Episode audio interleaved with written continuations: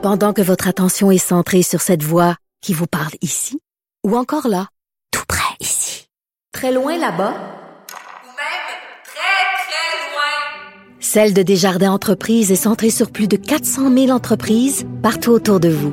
Depuis plus de 120 ans, nos équipes dédiées accompagnent les entrepreneurs d'ici à chaque étape pour qu'ils puissent rester centrés sur ce qui compte, la croissance de leur entreprise.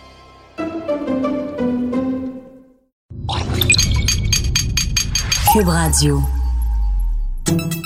Salut, c'est Charles Tran avec l'équipe dans 5 minutes. On s'intéresse aux sciences, à l'histoire et à l'actualité. Aujourd'hui, on parle des jours de la semaine. Lundi, mardi, mercredi. Pourquoi y a-t-il sept jours dans une semaine? C'est quelque chose qu'on prend pour acquis, mais quand on y prête attention, il est vraiment étrange de constater qu'une semaine est composée de sept journées. Pourquoi pas cinq? Pourquoi pas dix? Avec le système décimal, on est habitué au chiffron, sept. Après tout, euh, il n'y a pas tant de choses que ça qui viennent euh, en groupe de sept, à l'exception peut-être des sept couleurs de l'arc-en-ciel, des sept notes de musique, des sept merveilles du monde, et encore des sept orifices du visage, des sept péchés capitaux. Pourquoi 7 alors? Ça fait, ça sonne bizarre. Une question fondamentale à laquelle répond Frédéric Guédon en toute simplicité.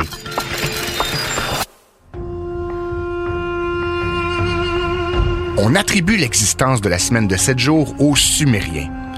Qui sont les Sumériens? C'était un peuple vivant dans la région de Sumer, à l'extrême sud de la Mésopotamie, à compter du quatrième millénaire avant Jésus-Christ et durant le troisième millénaire, toujours avant Jésus-Christ. La Mésopotamie correspond à l'actuelle région sud de l'Irak et c'est tout simplement la plus ancienne civilisation humaine de l'histoire. By the way, ils ont inventé l'écriture. Ça fait donc très très très très très longtemps qu'il y a sept jours dans une semaine. Mais pourquoi donc? Avec pas de Netflix, les divertissements vespéraux, ça c'est un adjectif qui veut dire de soir, étaient plus limités. Donc, le soir, nos très très très très très prédécesseurs n'avaient pas vraiment d'autre choix que de regarder le ciel comme passe-temps. Et il se passait pas mal d'affaires dans le ciel. Les astres étoiles se mettaient à danser avec en chef de file la Lune, l'astre le plus brillant dans le ciel nocturne. Les Sumériens ont eu tôt fait constater que celle-ci changeait d'aspect chaque soir, mais qu'elle revenait à la même forme après un cycle de 28 ou 29 jours. Dans l'ensemble des transformations lui permettant de revenir à sa forme originale, elle passait par quatre aspects différents. La nouvelle lune, le premier quartier, la pleine lune et le dernier quartier. Entre le début de deux de ces formes caractéristiques, combien de temps s'écoule? Pensez-y. 28 jours divisés en quatre parties, 7 jours. C'est ainsi que les phases de la Lune sont à l'origine de l'adoption de ce cycle de sept jours appelé semaine. En se repérant au début d'une de ces formes lunaires, il était désormais possible de donner rendez-vous à quelqu'un ou de prévoir une quelconque tâche en se fiant au début de la prochaine phase ou de l'une de ses suivantes.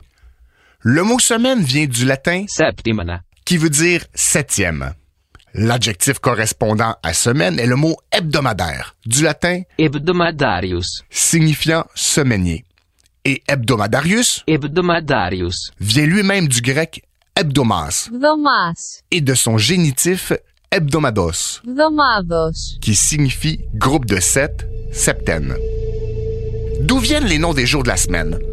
Vous l'avez déjà probablement deviné si vous êtes perspicace. En plus du soleil et de la lune, les peuples primitifs avaient remarqué dans la voûte céleste cinq étoiles brillantes qui se déplaçaient en apparence beaucoup plus que les autres.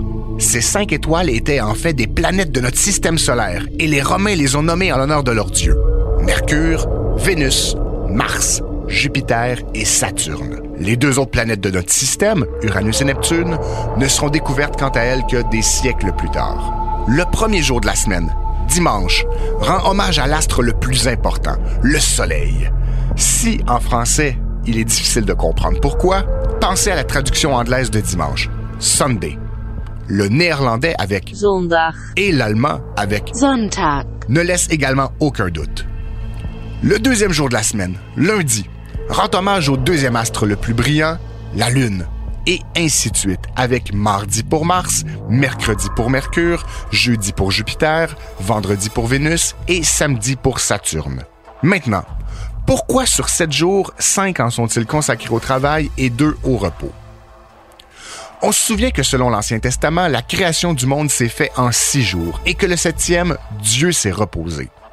Il faut également se souvenir que selon la Genèse, toujours dans l'Ancien Testament, Abraham provient de Chaldée, une région de la Mésopotamie.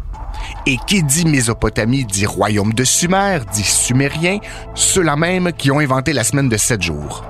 Les Sumériens avaient en horreur le nombre 7, qu'ils jugeaient démoniaque. Ils s'abstenaient donc de pratiquer toute activité lors du 7e, 14e, 21e et 28e jour du mois. On peut donc constater que l'idée d'avoir une journée de repos par semaine est un concept millénaire.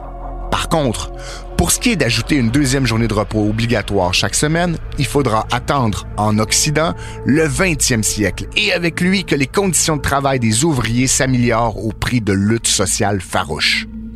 La question est maintenant de savoir si le 21e siècle verra, lui, l'apparition d'une troisième journée chômée par semaine.